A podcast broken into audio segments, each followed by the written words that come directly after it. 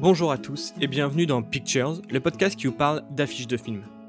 Chaque semaine, pendant maintenant bientôt deux ans, j'essaye de vous parler des, affiches des films qui sont actuellement en salle, avec parfois quelques petits euh, épisodes spéciaux consacrés aux affiches alternatives ou à certains affichistes. Alors, je sais que j'ai été pas mal absent cette dernière semaine pour cause de vacances et de repos, et euh, j'ai loupé quelques semaines aussi pour les affiches. Je vais essayer d'être plus régulier pour la saison 3, parce qu'il va y avoir une saison 3 de Pictures qui va arriver début septembre.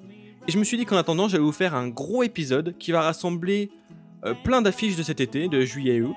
On va s'en faire, on va s'enchaîner un petit peu rapidement, voir ce qu'il y a à voir d'intéressant dans les affiches, pour, euh, pour pouvoir après faire un gros break et revenir en pleine forme en septembre, avec plus d'émissions, plus régulièrement, des invités j'espère, plus d'événements un petit peu, plus d'épisodes spéciaux. Et donc tout de suite, c'est Pictures.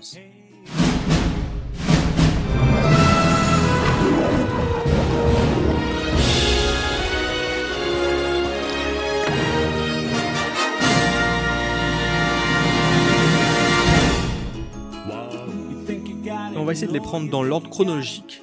Et on va commencer par un film d'animation. Alors, vous commencez un petit peu à me connaître. J'ai un souci avec les affiches de films d'animation. Je les trouve assez banales, un peu insipides. Alors que là, par exemple, je parler des Indestructibles 2.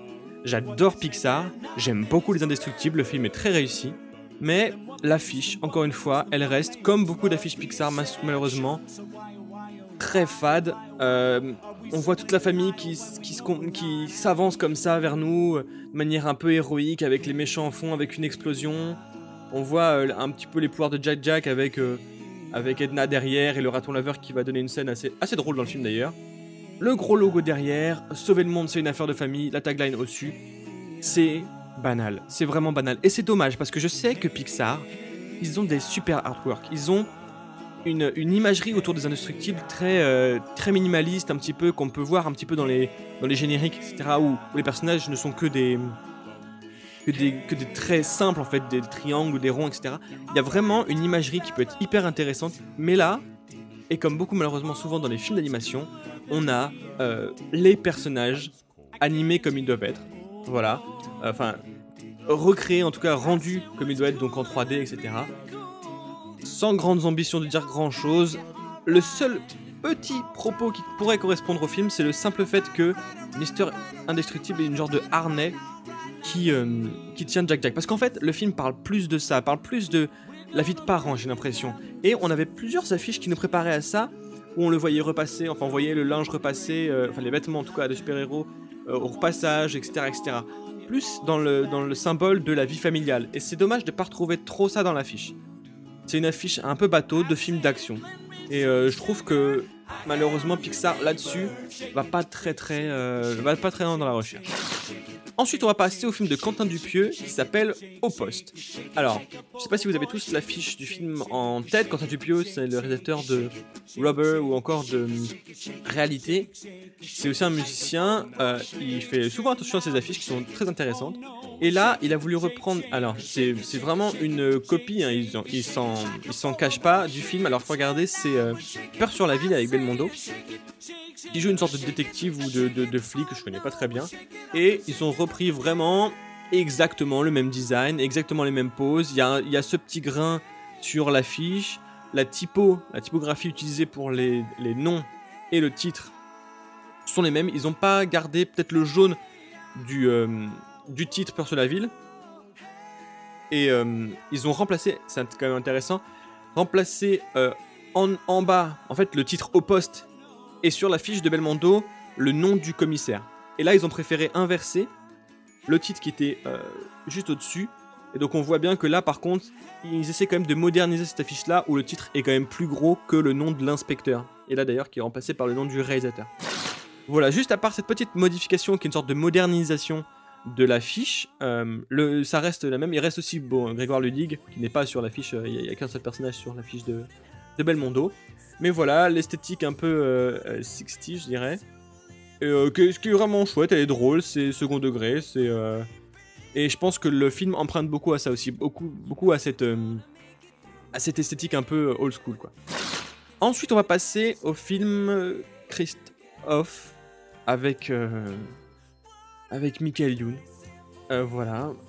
Pourquoi Je sais pas. Avec Simon Astier, avec cette tête, c'est horrible, c'est pas possible quoi.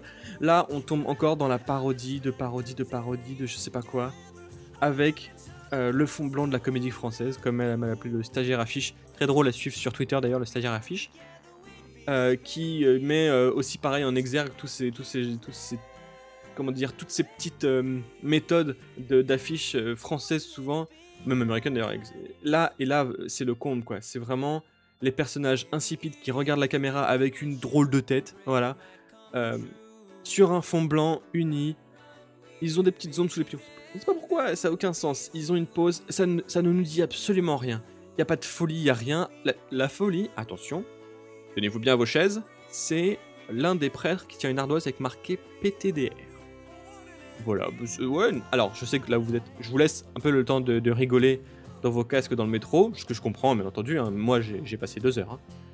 Mais voilà, le titre en rouge. Pourquoi euh, le Ah, la tagline la J'ai oublié la tagline. Mais non. Mais si. Mais si. euh, M E 2 S I. Bon, heureusement, au cas où on avait peur, ils ont quand même euh, mis en dessous par les producteurs d'alibi.com. Donc là, bon, on est quand même sur quelque chose de quali, euh, contrairement à ce que pourrait nous dire l'affiche. Voilà. Je vais passer ensuite à Ant-Man, euh, l'affiche de super-héros, qui là euh, prend une certaine teinte un petit peu euh, miel, parce qu'on parle d'un homme, non pas abeille pourtant, mais d'un homme insecte. Et on reprend un petit peu les alvéoles de la ruche pour cette affiche-là, qui après reste somme toute classique des affiches de super-héros, avec les deux super-héros, parce que vraiment le duo est important et c'est ce qui fait tous les sorts du film, toute l'importance du film en tout cas. Euh, la ville un petit peu, le, le méchant, on va dire, entre guillemets, qui est petit en bas, déguisé en sorte de fantôme. Voilà, c'est. Je trouve que. Alors, c'est le fond blanc, je, je comprends pas trop, c'est un truc bizarre sur, euh, sur ce type de, de truc. On est. Ils sortent quand même un petit peu des films d'action classiques, parce qu'il y a aussi beaucoup d'humour dans Ant-Man. Donc, euh, pourquoi pas euh, le fond blanc de l'humour Je sais pas, peut-être qu'ils ont essayé de nous faire, euh, ce délire-là. Ils ont mélangé le fond blanc de l'humour avec euh, l'affiche et la mise en place un peu super héroïque. Euh, par contre, j'aime bien les petits personnages sur le, la typo, sur le titre, où on voit les, les héros en mode miniature. Que je trouve assez drôle. La prochaine affiche, c'est français, le film Fleuve Noir, avec Vincent Cassel et Romain Duris. On a une affiche sombre, terne, avec en grand comme ça, euh, sur la droite, Vincent Cassel, le regard perdu, un petit peu fatigué, une grosse barbe, les cheveux un petit peu gras, euh, avec son brassard police. Et derrière, un inquiétant Romain Duris avec ce qu'on pourrait clairement qualifier de lunettes de psychopathe. Et euh, cette grosse barbe et ce regard comme ça, il regarde vers, vers Vincent Cassel. Il est dans son dos. Alors, alors qu'est-ce que ça pourrait dire Excusez-moi, il y a mon chat qui monte sur le... Qui, euh, Je reprends. Donc, il regarde... euh, donc, Romain Duris regarde Vincent Cassel. En fait, euh, Fleuve Noir, pardon, c'est un polar. C'est l'histoire d'un jeune enfant qui disparaît. Et donc, Vincent Cassel va être en charge de le retrouver. Et il s'avère quand dans sa recherche, il tombe sur ce professeur qu'il veut aider, qui veut aider dans les recherches. Ce professeur particulier de ce jeune homme, et qui est joué par Romain Duris. Un peu plus clair maintenant que j'ai j'ai euh, j'ai expliqué. Et donc, ce film sera centré sur la relation étroite, parce que là, on pourrait croire tout de suite que c'est lui le, le, le kidnappeur. Et c'est peut-être le cas. Peut-être qu'on va nous retourner le cerveau pour dire c'est lui, c'est pas lui, etc. Mais en tout cas, il va y avoir un lien fort qui va unir ces deux-là, où, euh, malgré tout, Vincent Cassel va chercher cet enfant, et Romain Duris, il va il va peut-être vouloir faire quelque chose d'un peu héroïque, ou en tout cas, il va être dans les traces et dans les sur, les pattes un petit peu de Vincent Cassel. Alors, est-ce que c'est le tueur? Est-ce que c'est pas le tueur? Je crois pas que l'affiche le dise, j'espère pas. Mais voilà, c'était pour Fleuve Noir. Et après, une très belle affiche que j'aime beaucoup, euh, du film de Dong Yue qui s'appelle Une pluie sans fin. Donc le nom du film vous dit peut-être rien, mais vous avez forcément vu cette affiche où on voit plein d'hommes encapuchés, euh, avec des capuches sombres noires, euh, sous une pluie battante, et un homme au centre euh, qui marche à contresens en fait de tous ces hommes-là qu'on ne voit pas, qui sont derrière leur capuche, qui marchent vers le fond de l'affiche, et le titre comme ça qui est sur tout le long, une pluie sans fin. Alors, je pense que ce titre n'est pas que esthétiquement, mis de cette manière. Je pense que c'est aussi lié au fait que c'est un film euh, chinois. Et donc, les Chinois écrivent de haut en bas. Voilà. Donc, quoi d'autre? Donc, sur, ce, sur cette euh, affiche qui est d'ailleurs, je trouve très belle, mais qui reprend un principe assez éculé des affiches de cinéma du héros qui va à contresens. On remarque aussi d'ailleurs euh, que ça a été exploité dans une des affiches de Santa et compagnie, avec euh, Alain Chabat, où il est le seul habillé en vert, et tous les autres euh, Père Noël sont en rouge de dos. C'est en fait pour montrer que le héros va à un moment se confronter à l'ordre moral, l'ordre établi, ou en tout cas une façon de penser dominante qu'il va contrecarrer, qui va, où il va penser, il va être, comment dire, il va prendre la rivière dans le mauvais sens. J'arrive pas du tout à trouver mes expressions aujourd'hui, mais il va un petit peu remonter le courant. Il va prendre à contresens des idées, euh, des idées et peut-être se mettre un petit peu à dos le reste du monde par ces idées-là. Il est aussi le seul à être clair sur l'affiche. On est le seul à distinguer son. C'est le seul dont on distingue le visage. Les autres sont donc encapuchonnés. Ils se ressemblent tous et ils sont à la fois, je trouve, inquiétants. Et même dans son regard, on a l'impression qu'il les menace. Parce que dans le film, en fait, lui joue un, enquêteur qui donc euh, travaille sur des meurtres de jeunes filles. Et donc là, on se dit que parmi ces euh, têtes, parmi ces capuches, il y a aussi peut-être ce, suspect. Donc c'est une très jolie affiche, je trouve, je trouve ça, ça fonctionne quand même très bien, c'est très graphique, ça fonctionne bien, ça, si ça a du sens, c'est plutôt cool. Donc voilà, c'était l'affiche de Une pluie sans fin. Et maintenant, alors au début je voulais pas parler de Rouler Jeunesse de Eric Judor, mais en y regardant plus près, je trouve que l'affiche est, euh, pas inintéressante on a une ce qui pourrait passer pour une première euh, une comédie en tout cas, c'est l'impression que nous donne euh, au départ le film et même euh, la présence d'Eric Judor qui est très habitué aux comédies, cette typo un petit peu à gros empattement, bien épaisse avec ce, petit contour, cette épaisseur plus foncée derrière. Voilà, mais il n'y a pas de regard caméra, il n'y a pas de sourire. Il y a, il y a, il y a un petit sourire dans, dans, le, dans le visage d'Eric Judor, mais avec une pointe d'inquiétude et je pense qu'elle est là la nuance. Alors il est dans les nuages, j'avoue, je n'arrive pas à comprendre pourquoi est-ce qu'il est dans les nuages. Il y a peut-être quelque chose d'un peu aérien dans ce film, je sais pas. Et je trouve aussi surtout sur le traitement des visages, on a au contraire d'habitude sur des films, euh, des comédies, les visages sont extrêmement bien lissés, il y a beaucoup de lumière sur eux pour cacher un petit peu toutes les imperfections, etc. Et là au contraire, on a des visages qui sont assez ternes, assez sombres, pour je pense montrer quand même que derrière cette apparente comédie, il est habillé en jaune, la typo est jaune, le fond est bleu. Derrière cette comédie, il y a peut-être quelque chose qui se trame de plus grave, et même dans le regard d'Eric Judor, je pense que voilà, ce film a peut-être des choses à nous montrer. Plus que ce qu'il en a l'air en tout cas. Ensuite, Mission Impossible Fallout, que je suis allé voir, qui est vraiment très chouette, et qui a une affiche moyennement génialissime, comme tous les films avec Tom Cruise. On voit Tom Cruise, voilà. Euh, de profil, parce que c'est son meilleur profil. Il domine complètement l'affiche. En même temps, il a dû payer des millions pour faire ça. Donc c'est aussi un petit peu normal. Avec la Tour Eiffel. Alors je sais pas forcément si c'est pour la version française. J'ai l'impression qu'elle est aussi présente dans les autres versions. Et en même temps, il y a une grosse partie du film qui se passe en France. Donc là, on peut comprendre. C'est pas complètement racoleur. Et qui se passe notamment à Paris surtout. Parce que voilà, ça ferait plus de sens. Après, on a le reste du casting en bas. Quasiment à la même échelle. À Paris toujours sur une euh, place de. Je sais plus comment s'appelle cette place là. Euh, qui est vide. Euh, jamais vide cette place, mais bon, bref. Ensuite, on a le petit hélicoptère à côté avec la cascade. C'est. C'est un petit peu du mauvais Photoshop, je trouve. Même la façon dont la, tour Eiffel s'incruste dans l'épaule de. Et sur le fond, c'est pas très joli. Pareil, le. L'hélicoptère à côté, voilà. C'est un peu brouillon tout ça. C'est vraiment du photoshopage qui est pas, qui est pas fantastique. On voit du coup deux fois Tom Cruise sur l'affiche. Et même dans le, dans le titre, euh, même si ça reste beaucoup plus sobre que, que, les précédents Missions Impossibles, où le titre normalement est marqué en beaucoup plus gros, un peu métallique, avec des explosions, etc. Et c'est vrai que sur cette affiche-là, il y a beaucoup moins d'explosions. Au niveau des couleurs, elle reste très sobre. Et ça, je pense qu'on peut peut-être euh, le remarquer. Euh, c'est tout dans les. C'est presque, elle est presque en noir et blanc cette affiche. Donc, mais à part ça, le reste, euh, niveau, voilà, c'est un petit peu du collage Photoshop qui est pas fameux et qui dit pas grand chose finalement. On voit juste un grand Tom Cruise avec une, un effet de surimpression un peu raté. Et ensuite, on va passer à la fiche de Under the Silver Lake, pardon. Under the Silver Lake raconte l'histoire d'un jeune homme, joué par Andrew Garfield, qui rencontre dans une soirée une jeune fille avec qui il s'entend bien, etc. Et le lendemain, elle disparaît. Et en fait, ce jeune homme va enquêter parce qu'il trouve cette disparition étrange. Toutes ces affaires disparaissent d'un coup alors qu'ils avaient prévu de se revoir le lendemain. Bref.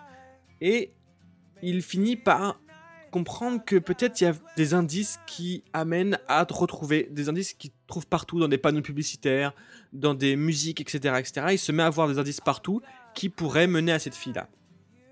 Et alors vous allez me dire, mais quel rapport avec cette affiche-là où on voit euh, cette femme, alors vous la connaissez cette affiche, on la voit partout en ce moment, qui est plongée dans l'eau, l'eau qui est en fait le ciel de Los Angeles avec on voit les palmiers en dessous.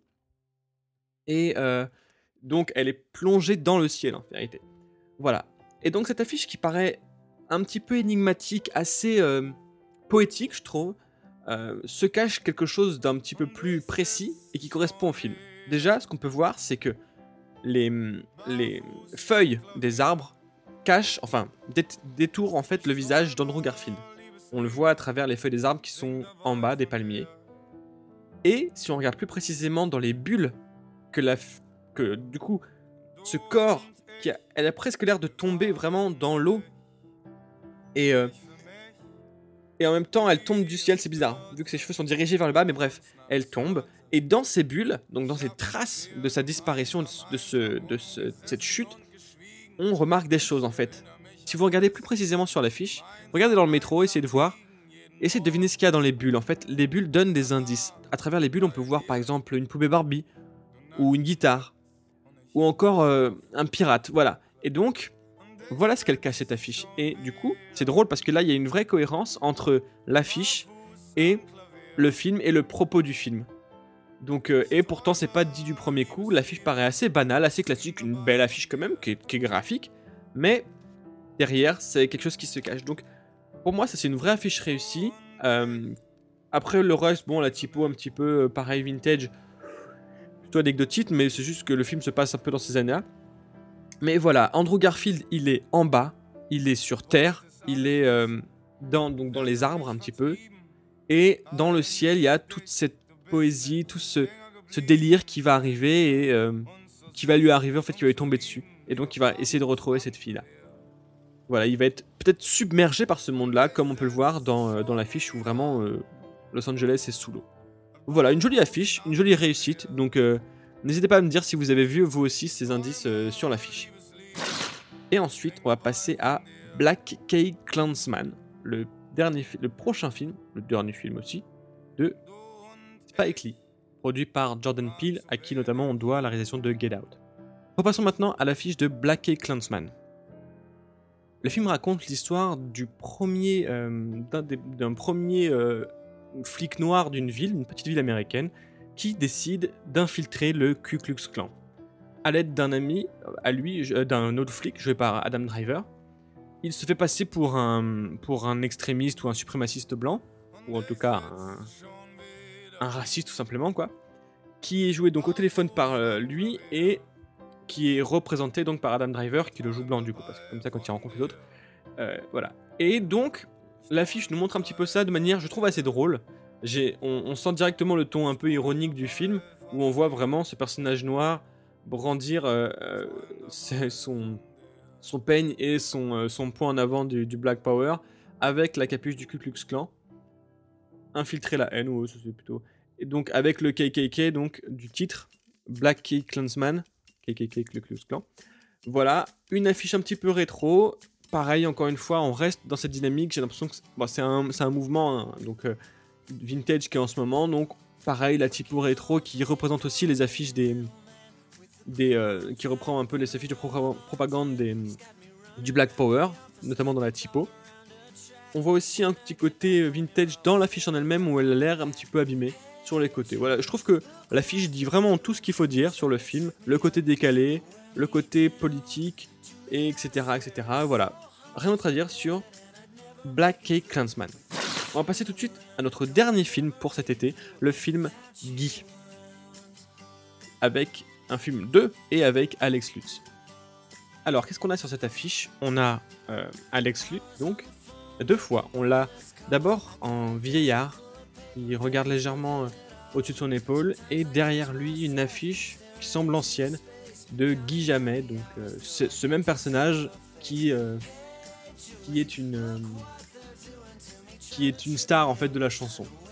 C'est ce que raconte en fait le film. C'est euh, en réalité le film c'est le reportage d'un jeune homme qui découvre que c'est son fils euh, et qui décide de faire un reportage pour le rencontrer en fait et pour lui parler sans vraiment lui dire que euh, qu'il est son père, enfin que c'est son fils en tout cas. Et on a ici ce qu'on appelle donc une vache comme dirait Karim Debache, ou une mise en abîme. On a une affiche dans l'affiche. Une mise en abîme, donc c'est euh, voilà le procédé donc la vache qui c'est qu'en fait on voit dans la boucle d'oreille de la vache qui la boîte de la vache qui et etc etc etc jusqu'à euh, comme un miroir devant un miroir en fait. C'est une mise en abîme. Et donc là, quand on a une affiche dans une affiche, c'est une mise en abîme. Là, on a l'affiche de l'ancien euh, Guy Jamais devant le Guy avec même, vous allez voir, le film, le nom du film et le nom du réalisateur et les crédits sont calés sur l'affiche de derrière et non pas l'affiche de devant. Voilà, donc je trouve que c'est joli. L'affiche est belle. Euh, le, le d'Alex Lutz est plutôt réussi. Euh, ce vieillissement, euh, ce regard qu'il a sur la gauche comme ça. Voilà, je trouve ça vraiment intéressant. Et puis, et puis ça nous montre un petit peu tout ce, truc-là du film avec cette affiche donc, qui est quand même déchirée, qui est un petit peu effacée par le temps, mais qui reste derrière et très présente dans, euh, dans l'histoire. Et voilà que se termine ce super méga pictures de l'été. Un gros épisode où on a vu vraiment en- très rapidement euh, les affiches de l'été. On se retrouve très bientôt à la rentrée pour euh, la nouvelle saison, la saison 3 de Pictures, avec euh, plein de choses nouvelles j'espère, avec un peu plus de contenu, des contenus plus réguliers. Donc euh, n'hésitez pas à vous abonner si vous ne l'avez pas déjà fait sur iTunes, à mettre 5 étoiles, ça fait toujours plaisir. Je suis aussi disponible maintenant sur le site Ocha, A-U-S-H-A, où vous pouvez écouter, télécharger ou partager le, le podcast. N'hésitez pas aussi à en parler autour de vous, ça fait toujours plaisir aussi, ça fait plus d'auditeurs, c'est pas désagréable.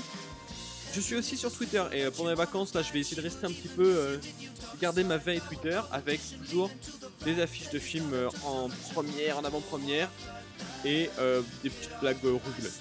Voilà. Donc on se retrouve très bientôt. En attendant, passez de bonnes vacances, bronzez mais pas trop. Et en attendant, n'oubliez pas aussi d'aller voir les films ou au moins les affiches. wear some colored yellow uniform. Sky is burning, but at least you know it warm. Go and run yourself a million miles, open up the colors on out, and you go up like that. Get all the my style.